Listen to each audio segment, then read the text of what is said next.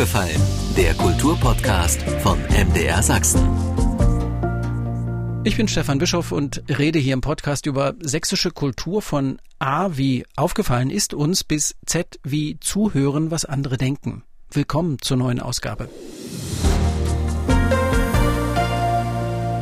In düsteren Felsschluchten der ansonsten ja eher malerischen sächsischen Schweiz kann man offenbar hervorragend existenzielle Fragen bearbeiten. Machen die Landesbühnen Sachsen seit Jahren auf der Felsenbühne Raten mit dem Freischütz und jetzt mit einem Stück, das ja Kultstatus hat, kann man glaube ich auch so sagen.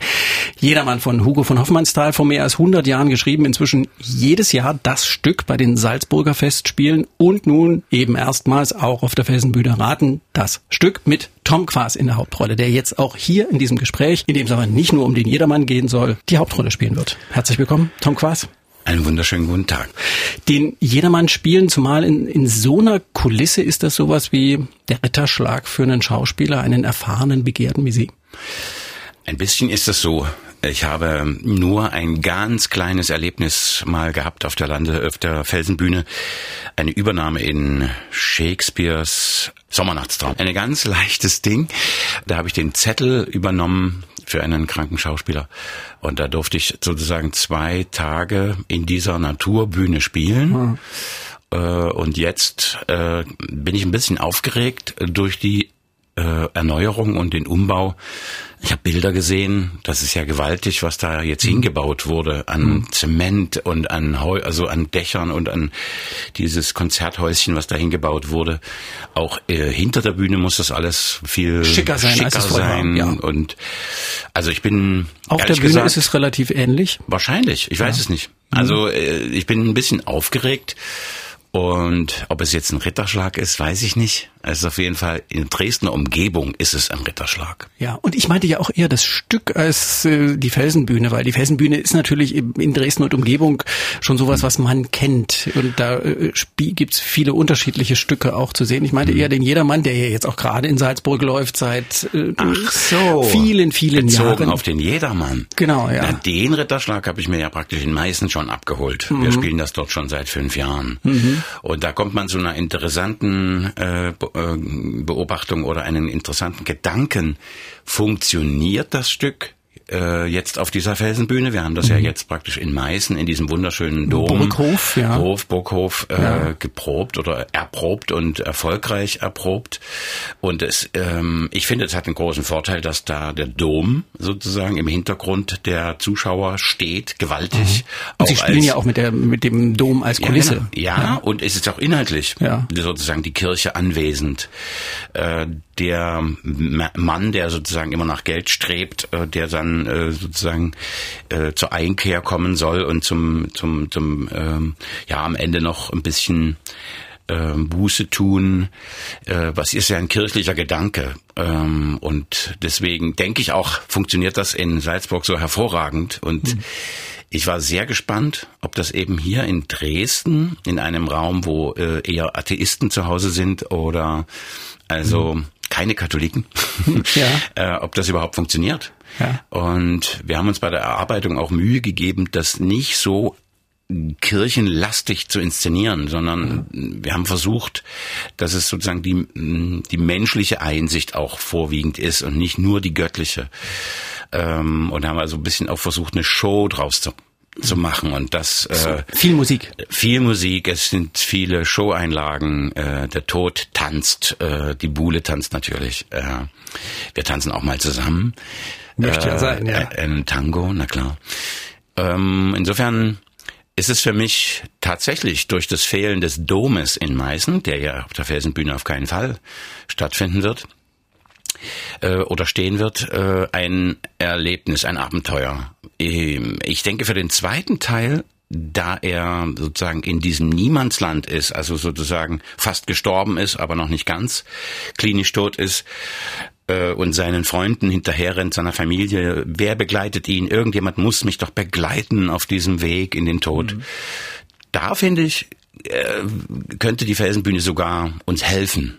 Also in, in diese Bereiche zu kommen. Ja, ja so in, in diese, ja, in diese Leere, so ein genau. bisschen, in, in dieser Rückzug. Schlucht. Rückzug, genau, in, in Rückzug. den Rückzug, ja. in die, in die Schluchten, der, wo man nicht genau weiß, ist er im Limboland, also ist er in diesem Zwischenland ja. äh, zwischen Leben und Tod. Ich finde da äh, gerade im zweiten Teil auch ich bin mir sicher, mit Beleuchtung viel gemacht wird, mhm. könnte ich mir vorstellen, dass das sogar eine Aufwertung wird. Mhm. Kurz zusammengefasst geht zusammengefasst geht es in dem Stück um die Sinnfrage des Lebens schlechthin. Der jedermann kann sich alles kaufen, ist ein reicher Mann, muss aber wie wir alle auch sterben. Der Tod sagt, hallo, ich bin jetzt da, geht los, räumt ihm aber dann, nachdem er sehr gebettelt hat, eine Stunde Aufschub ein. Was macht man damit? Das ist die Frage. Was macht so eine drängende Sinnfrage mit einem Mann, der das Abend für Abend spielt? Also im Prinzip ist da eine, eine Sinnfrage, die ich mir das ganze Leben lang stelle, äh, auf eine Stunde reduziert. Im Prinzip ist das äh, ein privater Vorgang, dass man sich immer wieder in größeren Abständen im Leben fragt, warum lebe ich und warum arbeite ich zum Beispiel am Theater Warum spiele ich den Ledermann? Wieso komme ich dazu? Mhm. Äh, und was will ich damit aussagen? Das ist wirklich eine große Frage, die ich mir in allen Arbeiten, die ich angehe, stelle. Warum tun wir das? Gerade jetzt, also die Probleme sind so groß äh, ringsum, ob das jetzt äh, die Wirtschaftskrise gewesen ist oder eben die, äh, die Krankheit oder eben der Krieg, der äh, in ganz in der Nähe stattfindet, frage ich mich zunehmend, was ist meine Funktion in der Gesellschaft? Was ist meine Funktion als Künstler auf der mhm. Bühne? Und ich möchte natürlich vorwiegend auch von den schweren Problemen ein ähm, bisschen ablenken. Ich möchte sagen, und, unterhaltet euch trotzdem. Lasst uns ins Gespräch kommen. Also ein Anschub für Kommunikation. Was mir aufgefallen ist, dass die Kommunikation verhärtet geworden ist, dass es wird immer schwieriger, wenn die Meinungen auseinandergehen, einen Konsens zu finden. Also alles, was ich im Moment anrege, sind Stücke, um ins Gespräch zu kommen. Und ich mhm. finde, dass der Jedermann beispielgebend ist, um ins Gespräch zu kommen.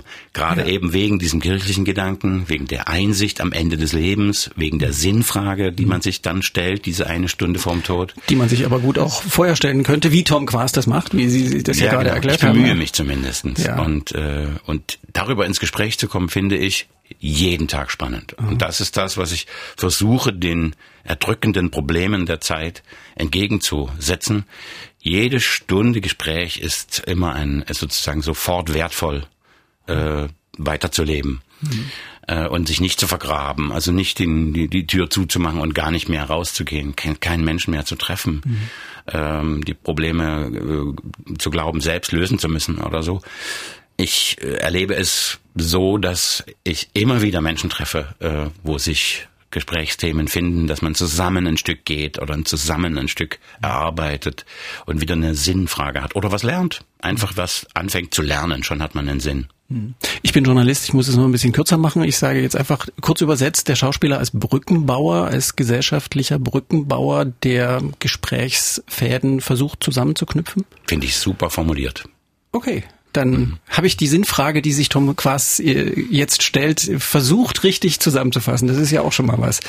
Äh, jede Sie haben vorhin so ähm, bei Unterhalten gesagt, wir unterhalten uns und dann sind Sie auf diese Sinnfrage gekommen. Ich hatte dann so zwischendurch das Gefühl, dass bei dem Unterhalten auch so ein Stück Unterhaltung mit ähm, schwingt. Lasst euch durchaus auch unterhalten, unterhaltet euch, also sprecht miteinander, aber ja.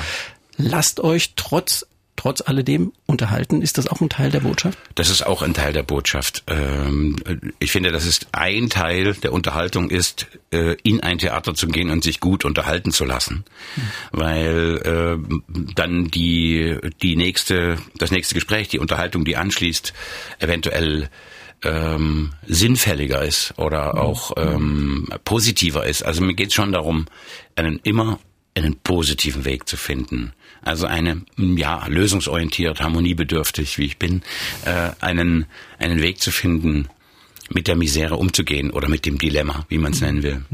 Jede Inszenierung, gerade bei, bei jedermann, äh, jede Inszenierung, man kann das in Salzburg ja sehen, stellt jedes Jahr dort ähm, eine andere Frage oder die Frage ein bisschen anders in einer durchaus auch sehr immer wieder verschiedenen Interpretation. Mhm. das, was Sie jetzt darbieten, was es im Burghof in Meißen schon zu sehen gab, ist eine ja sinnlich sehr opulente musikalische Inszenierung. Es, es wird, wird wirklich viel gemacht. Es ist eine, auch eine gute Unterhaltung. Mhm. Was ist der, was ist die Botschaft dieser Inszenierung? Ich denke, die Botschaft dieser Inszenierung ist, die, dass die Sinnlichkeit nicht nur im Geld liegt, was ja sozusagen in dem Stück ein bisschen ähm, nahe liegt, sondern hier werden äh, auch die die anderen Sinne sehr stark angesprochen. Also sei es die Muse, also die äh, seine ähm, äh, Buhlschaft, äh, in gespielt von Sandra Maria Heumann ähm, unterstützt von vielen äh, Chormädchen und Amateuren, die äh, das unterstützen. Dieses sinnliche Bild wird, wird stark vergrößert. Also es ist eben nicht nur die, die eine Frau, die auf der Bühne kommt, sondern es kommen gleich, gleich ganz viele Frauen, dass also auch das, das Publikum viel zu sehen hat. Und ähm, auch der Tod wird sinnlich dargestellt. Also durch einen hervorragenden Darsteller, der das jetzt übernommen hat, Johannes Kroppach, ähm, der übrigens der Tom Waits Stimme äh, enorm nahe kommt. Äh, Wahnsinn. Ich finde das also toll, wie er das macht. Also auch der Tod wird sinnlich dargestellt. Ähm, die, das Geld wird in Form von, äh, von dem, wie heißt er? Also Thomas Handel spielt äh, diese, diese Rolle. Der Mammon sozusagen, der, der große, kräftige Mammon, ist auch ein sinnliches. Der Verführer. Der Verführer ja. ist auch ein sinnliches Bild. Ähm, also ich finde, wir gehen mit allen Sinnlichkeiten ans Werk, nur um am Ende in dieser Stille zu landen, in dieser einen Stunde des Nachdenkens. Was habe ich eigentlich gemacht? Was habe ich geschaffen? Also auch die Werke, die dort benannt sind, also das, was man im Leben geschaffen hat. Ähm, es ist, äh, ist ja auch eine Art Sinnlichkeit, was man, so eine Optik, was man hergestellt hat, gespielt von Julia Rani. Mhm. Äh, oder der Glauben. Auch der Glauben ist eine sinnliche Darstellung durch mhm. äh, Sophie Lüpfert. also insofern. Sie äh, machen uns Lust. Genau. Und am Ende sitzt man da und denk, denkt sich, okay, und nun muss ich das alles loslassen. Wie ist das, wenn man das gespielt hat für Sie? Das ist ja ein, ein riesenhafter Text ja. Batzen, den ja. sie da spielen, sprechen. Da hat gereimt. uns Hugo von Hoffmannsthal wirklich äh, ganz schön was aufgegeben in Form dieser dieser besonderen Sprache, die ja. er dort äh, erfunden hat, vorgesehen hat. Wie ist das für Sie, wenn der ja in diesem Falle nur der symbolische Vorhang fällt, wenn Sie das hinter sich haben. Sie sind ein erfahrener Schauspieler. Sie, sie leben diese Rolle, aber sie sind nicht der Jedermann. Sie mhm. Haben professionelle Distanz dazu, finden die, aber sie spielen das ja sicher nicht runter. Das nicht. Also das ist, geht gar nicht. Äh, ich, es ist wie ein Stück Leben, muss ich sagen. Es ist wirklich, äh, man geht vorne rein und kommt hinten raus wie ein, ein Leben, ein kleiner Abschnitt des Lebens, was man durchlebt. Äh, die Mutter habe ich noch vergessen, die ist auch eine, auch sehr sehnlich mit ihrer Krankheit dargestellte Person, äh, gespielt von Anke Teigner. Ähm, die Frage war, wie? Die, äh, das Ende war, wie ich kurz, rausgehe. Ja, ah, genau. Kurz, genau, wie, wie das mhm. kurz hinterher ist, weil Sie von dem Ende gesprochen haben. Ja, das ist, das hat was von, äh, man, man hat ein Leben hinter sich, aber es hat auch was, was Schönes, das Leben gelebt haben zu dürfen. Also es ist so eine Mischung. Aber man gibt ganz viel, also man, man lässt auch viel auf der Bühne sozusagen an, an Schweiß und, und Arbeit. Aber es ist auch ein erfülltes Gefühl, da runterzugehen und zu sagen, jetzt habe ich wieder so ein Leben gelebt. Mhm. Und bei jedermann ist das möglich, weil es wirklich so ein bisschen von, von Anfang bis Ende mhm. äh, so ein Bogen eines Lebens mhm. gezeigt wird. Mhm. Also das ist an, hat also eine belebende Wirkung im Nachhinein. Sie haben vorhin schon erzählt von der Einrichtung, sage ich jetzt mal einfach so dieses Stückes, was Sie auf der ähm, auf, nicht auf der Felsenmühle, sondern im Burghof in, in Meißen schon erprobt haben, nicht nur mhm. erprobt, sondern gespielt haben, schon mehrere Jahre dort gespielt haben in dieser Inszenierung. Sie mussten das ja auch als Inszenierung umbauen. Da ja. spielt der Burghof wirklich mit. Da sitzt mhm. man da auf dieser Terrasse dort auf diesem Laubengang und da mhm. turnt der Tod da rum. Das muss ja jetzt alles anders sein. Äh, verändert das auch äh, die Botschaft, die man oder die die die Art, wie die Botschaft transportiert wird? Ich denke, es wird äh, Welt noch weltlicher als, äh, als es im Burghof war. Wie gesagt, durch den fehlenden Dom, äh, mhm. durch den Dom und die Enge des, des, des mhm. Seitenhofes in Meißen äh, sind wir sozusagen äh, in dem Haus von jedermann auf der einen Seite und auf der anderen Seite äh, eben in der Kirche. Und durch die Natur, die die Felsenbühne sozusagen äh, hat, glaube ich, dass es ein weltumfassender, weltlicherer Ausgang sein wird. Also mhm. der Mensch in der Natur, der Mensch auf der Erde sozusagen. Mhm. Ich glaube, dass das fast noch größer äh, werden könnte. Noch ein bisschen mehr allein gelassen? Mhm. mhm. Ich glaube ja, mhm. weil der Mensch dort auf dieser Riesenbühne auch einfach kleiner wirkt. Mhm. Mhm. Große Aufgabe für Tom Quas. Jeder Mann auf der Felsenbühne raten. Nächste Woche Donnerstag bis Sonntag hintereinander gespielt.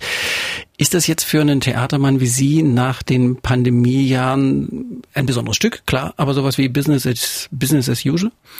Nein, eigentlich nicht. Ich bin äh, ehrlich gesagt durchgehend äh, in der Pause dran geblieben, ähm, äh, bin sozusagen Konzeptkünstler geworden, mhm. äh, habe ein Konzept nach dem anderen geboren und äh, auch geprobt äh, mit den Maßgaben, die vorgegeben wurden und habe versucht, in kleinster Form Vorstellungen äh, zu ermöglichen, also was eben mit großen Abständen ähm, sozusagen erlaubt war. Aber Sie sind ja, Sie haben ja angefangen, das, was Sie jetzt gerade erzählt haben, Sie haben vorher auch schon ganz viele solche Dinge gemacht, aber mhm. Sie haben Ihr Engagement aufgegeben. Sie spielen äh, als Stimmt. Gast jetzt auch hier und mhm. haben sich jetzt gerade in dieser Jetzt hätte ich gleich dieses SCH-Wort gesagt. Ja. In dieser schwierigen Zeit, äh, auch ein SCH-Wort, ähm, ja. waren Sie dann plötzlich ja quasi auch bodenlos, ohne Netz? Eben nicht. Also ich habe, wie gesagt, äh, im Prinzip wurde ich nur zurückgeworfen auf meine eigentliche äh, Bestimmung, nämlich Konzepte zu entwickeln. Also Zeit das fühlen Sie als Ihren eigentlichen Job. Genau, ich habe äh, Zeit meines Lebens, egal ob ich fest engagiert war oder äh, in freien Theater äh, die Möglichkeit hatte, Rollen zu spielen, parallel immer Konzepte entwickelt. Das hat mir eigentlich den, die größte Freude bereitet, äh, selber Stücke zu suchen, zu finden, äh, auf den Kopf zu stellen, äh, siehe Faust ohne Worte, mhm. eben den gesamten Text zu streichen und mit Clowns zu besetzen äh, durch dieses Studium äh, mit 40 nochmal äh, an der Clownsschule mhm. in Paris sozusagen seit 14, 15 Jahren an so einem, an so einem Theater interessiert, nämlich die Verbindung aller Sparten, die Verbindung von Clownerie, Pantomime, Tanz und Gesang. Ausgehend vom Schauspiel natürlich, weil ich selber Schauspieler bin, das kann ich gar nicht verleugnen.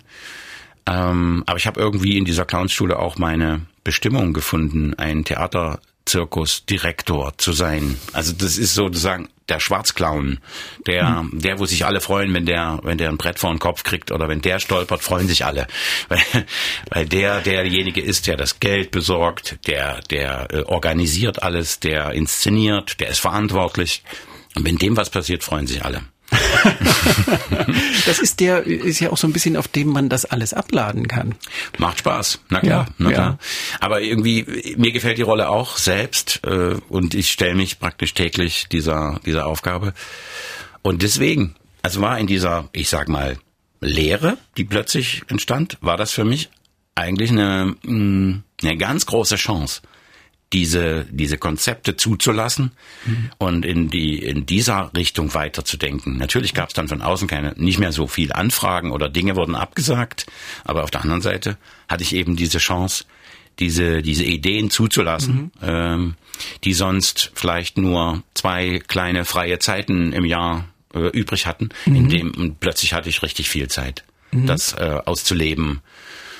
Und bin jetzt durch die Inszenierung mit Faust hoch 2, also hat mich dem Faust 2 gestellt, auch ohne Worte. Und der letzten Inszenierung, die jetzt ähm, zur Pfingsten Premiere hatte, Faust, der ganze Faust leicht gekürzt, auch mit dem sprechenden Faust ja. äh, zu Ende gekommen. Und damit habe ich wirklich für mich einen riesen Abschnitt meines Lebens äh, beendet. Faust und jedermann drunter machen wir es jetzt nicht mehr. ich glaube, jetzt gehe ich wieder zurück und fange ganz kleine Sachen an. Ähm, wie hat die Pandemie die Kulturlandschaft verändert? Sie, Sie haben jetzt ja davon gesprochen, wie Sie sich quasi für die Zeit danach vorbereitet haben. Mhm. Also ich, wie gesagt, ich betone nochmal, dass ich auch während der Zeit nicht das Gefühl hatte, nicht auf die Bühne zu können. Also weil ich so, sozusagen den Anspruch so runtergeschraubt habe, dass ich selbst vor zehn Leuten Theater gespielt habe. Da gab es ein Stück Du bist meine Mutter von Job Admiral, ein Stück über Demenz, äh, in dem ich die Mutter und den äh, sie besuchenden Sohn gespielt habe. Mhm. Ein Stück, was in den 80er Jahren ähm, bekannt war und auch einen Preis gewonnen hat. Also Job Admiral hat einen Preis dafür bekommen. Also ein sehr, sehr spannendes Stück. Und das ist also sozusagen eine Konzentration auf einen Menschen, der zwei Figuren spielt, in einem ganz kleinen Raum, vor ganz wenig Menschen. Und ganz da, intensives Theater. Das ist ein ganz anderes und ganz intensives Erlebnis. Also nicht jedermann vor tausend Leuten, sondern vor zehn Leuten mhm. mit einem Vorgespräch. Man hat sich vorher schon getroffen.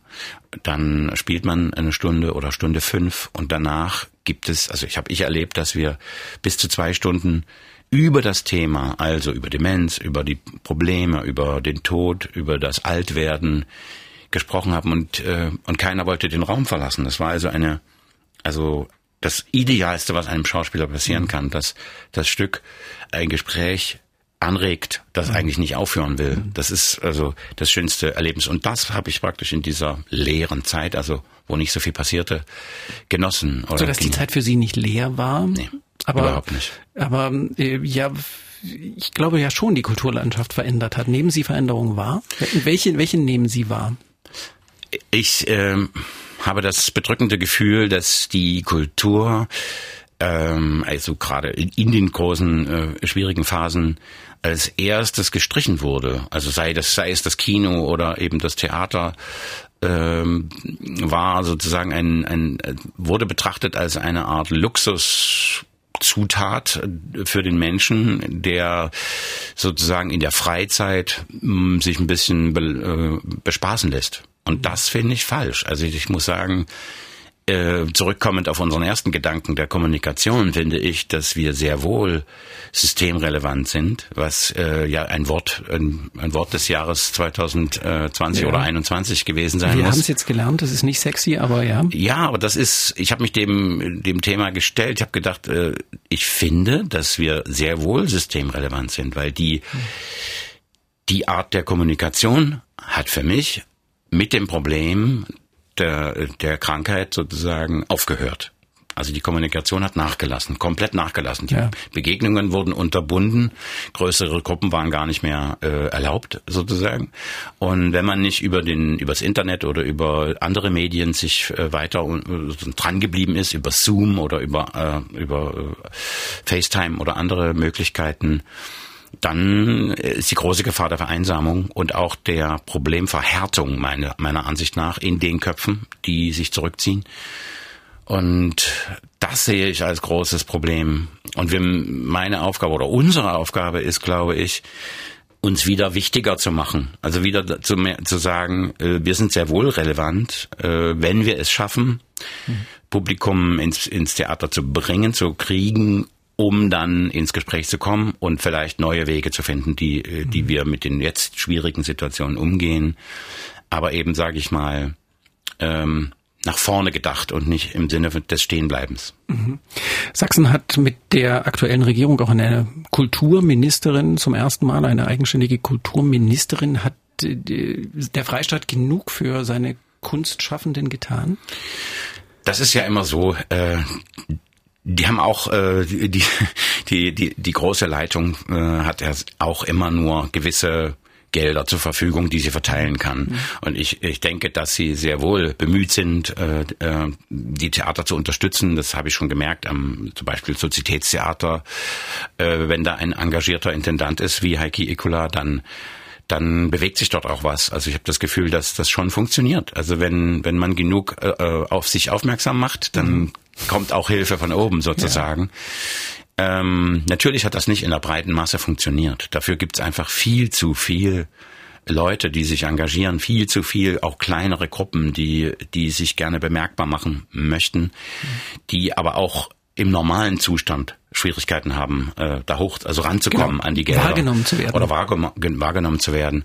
Also geht es darum, ähm, möglichst breit gefächert aufmerksam zu machen auf die Bewegungen, auf Menschen, die, die etwas in die Welt setzen wollen. Und das ist eine äh, Entwicklung der Heutzeit, die mir extrem gut gefällt.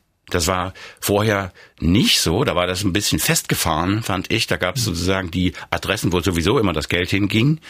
Und, und durch diese, durch dieses Loch, die Leere, die wir hinter uns haben, gibt es jetzt einen Fokus auf, auf etwas breiter gefächerte äh, Leute im, in Sachsen, die überall kleine Projekte machen. Mhm. Das ist eigentlich eine, eine sehr schöne Entwicklung. So wie äh, Tom Quas mit seinem Theaterzirkus. Zum Beispiel. Also ja. plötzlich äh, habe ich auch die Chance, ein bisschen auf mich aufmerksam zu machen. Zum Beispiel in der St. Paul-Ruine äh, durch, das ist auch eine, eine, eine Bewegung, die, die vom, von der, vom Kultusministerium an, angeregt wurde, dass, dass es eine Zusammenarbeit gibt zwischen der St. Pauli-Ruine und dem Sozietätstheater. Mhm. Durch diese Zusammenarbeit äh, ist es mir ermöglicht worden, meine äh, nachgeholte Premiere von Faust hoch 2 in der St. Pauli-Ruine zu zeigen. Ja. Oder jetzt. Ein großartiger Platz. Oder eben jetzt die, die neue Premiere äh, ja. dort zu zeigen. Am 19. und 20. Oktober darf ich da meinen ganzen Faust leicht gekürzt zeigen.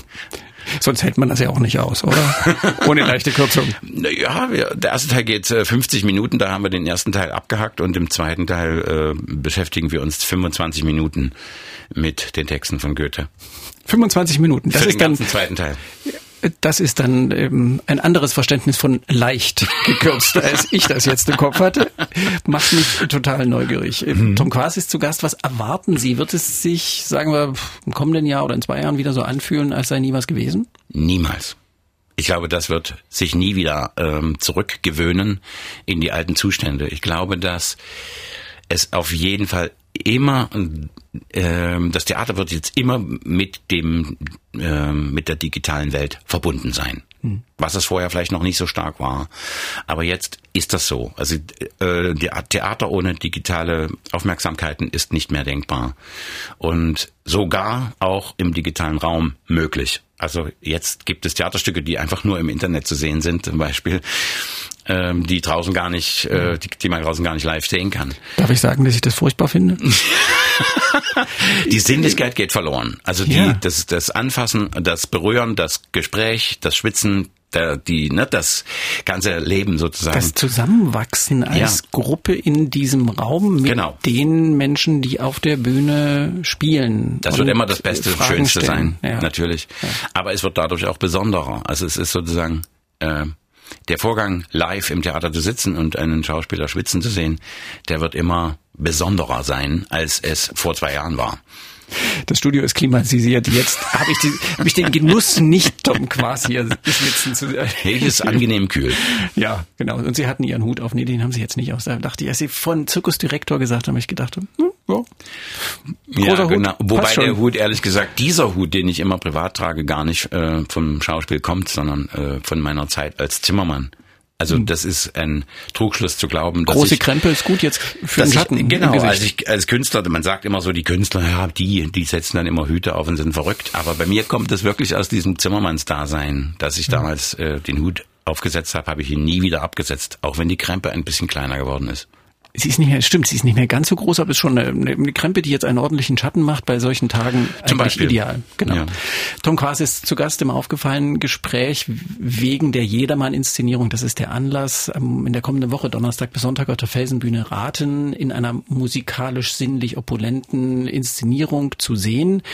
Dann ist das vorbei, dann ist dieses Projekt abgeschlossen. Lassen Sie uns ein Stück nach vorne gucken. Was sind die Projekte? Sie haben jetzt gerade schon vom, von Ihrem Faust in den ja, leichten Kürzungen nach Tom Quas äh, gesprochen. Was sind die Projekte, an denen Sie jetzt gerade grübeln, arbeiten? Ähm, was, worauf freuen Sie sich? Das größte Projekt, an dem ich gerade arbeite, ist ein Konzert äh, von den Dresdner Symphonikern an der Philharmonie im Kulturpalast Dresden am 3. Oktober. Es wird einmalig sein. Und es ist eine Ausnahmesituation. Die Philharmonie hat, äh, spielt an, normalerweise immer an dem Tag äh, zu dem Festtag der Einigung ja, Deutschlands ja. ein Konzert. Und äh, die sind diesmal woanders und haben sozusagen das Konzert an die Dresdner Sinfoniker äh, gegeben. Und ich habe die Ehre, äh, diese, dieses Konzert, das Drumherum des Konzerts zu inszenieren. Mit Pantomimen, Clowns, mit Sängern mhm. und äh, Schauspielern, mit Menschen mit Handicap aus dem Martinshof in Rothenburg gibt es zwei Autoren, ähm, zwei äh, Behinderte. Und wir sagen ja heutzutage Menschen mit Handicap oder andere Menschen. Mhm. Ähm, dann gibt es äh, auch Tänzer, eine Tänzerin, äh, Katja Erfurt wird dabei sein, mit einer ähm, Frau, die auch ein Handicap hat. Äh, Sophie Hauenherm ist äh, bekannt geworden jetzt an der Landesbühne durch den Tanz äh, am Nussknacker, Inszenierung von Wagner Moera. Dann gibt es äh, Thomas Förster als Schauspieler, der über die Zeit nach der Wende sprechen wird, der übrigens auch einer der äh, ersten Menschen waren, die sozusagen aus den Rollen herausgetreten sind vor mhm. der Wende, mhm. vor dem Mauerfall. Mhm. Und deswegen war, äh, war es für mich wichtig, diesen Mann jetzt nochmal anzusprechen, im, nach so langer Zeit. Wie ist das für ihn jetzt mit dem Blick mhm. zurück, 30 mhm. Jahre zuvor? Und es wird viel Musik geben. Also es mhm. wird extra Musik äh, äh, komponiert für ein getrenntes Orchester. Im zweiten Teil für ein geschlossenes Orchester wird neu komponiert für den Abend. Intendant Markus Rindt hat sich da also mächtig ins Zeug gelegt. Der ja sowieso ein hochkreativer Geist ist. Also ja. Sie machen uns Riesenlust, das ja. am 3. Oktober zu erleben. Mhm. Sie nur als, ich sage jetzt nicht Zirkusdirektor, aber als Direktor, als der genau. Regieführende, der die Inszenierung ja. macht oder auch auf der Bühne? Nein, ich bin in dem Fall der Regisseur. Man sieht sie nicht. Keine Sehnsucht Man, danach. Drauf nein, in dem Fall ehrlich gesagt nicht. Also wenn ich mache das, versuche das eigentlich zu vermeiden. Wenn ich Regie führe, gehe ich eigentlich ungern auf die Bühne. Es sei hm. denn, es ist ein ganz kleiner Auftritt oder so, ähm, weil ich dann den Abstand nicht habe. Hm. Also so. Und wenn ich spielen möchte, dann hole ich mir einen guten Regisseur. Mhm. Tom Quass ist zu Gast, vielfach zu erleben mit seiner Kunst und seiner Stimme, wie wir das jetzt hier auch schon genießen konnten. In der kommenden Woche, ich sag's nochmal, Donnerstag bis Sonntag, ist jedermann auf der Felsenbühne raten. Vielen Dank für dieses Gespräch und alles Gute. Ich danke auch. Und ich hätte noch einen ganz kleinen Satz gesagt zu einer Zukunftsgeschichte. Aber natürlich. Die hänge ich jetzt noch dran. Aber na klar, ja. die Zukunftsgeschichte, das war die Frage zuvor. Na klar, machen naja, wir das. Noch. Also weil ich hatte, mit dem 3. Oktober äh, bin ich natürlich jetzt nicht so weit gekommen, dass ich danach werde ich mich einen Schritt weiter in die Clownerie wagen, indem ich selbst als Clown auf die Bühne gehe in Clowns Meets Cello. Ein neues Projekt, was am Sozietätstheater äh, gezeigt wird. Äh, wir werden eine Vorführung haben, wahrscheinlich im Dezember in Badsdorf und die Premiere wird dann im Sozietätstheater sein, 2023, wahrscheinlich im März oder April. Wir wissen noch nicht genau, wann das Haus aufmacht. Auf dem, im Gutmannsaal, große Bühne, mit der ähm, Cellistin Ekaterina Grigorina. Regie führt Renat Safiulin. Und Tom Quas als Clown. Mein großer Schritt als Clown ja. auf die Bühne. Als Clown oh mein Gott. Und jetzt guckt er so, als wäre er jetzt schon der Clown. Und jetzt sage ich das zweite Mal vielen Dank. Dankeschön. ich danke auch für das schöne Gespräch. Danke. Das war der aufgefallene Podcast von MDR Sachsen mit Schauspieler und Regisseur Tom Quaas, der auf der Felsenbühne als jedermann zu sehen ist. Wenn Sie eine Anregung haben, wem Sie im Podcast gern mal zuhören würden, schreiben Sie gern an aufgefallen.mdr.de. Aufgefallen gibt's jeden Montag neu, 20 Uhr im Radio bei MDR Sachsen, den Podcast schon davor auf allen bekannten Plattformen und so natürlich auch in der ARD Audiothek. Aufgefallen, ein Podcast von MDR Sachsen.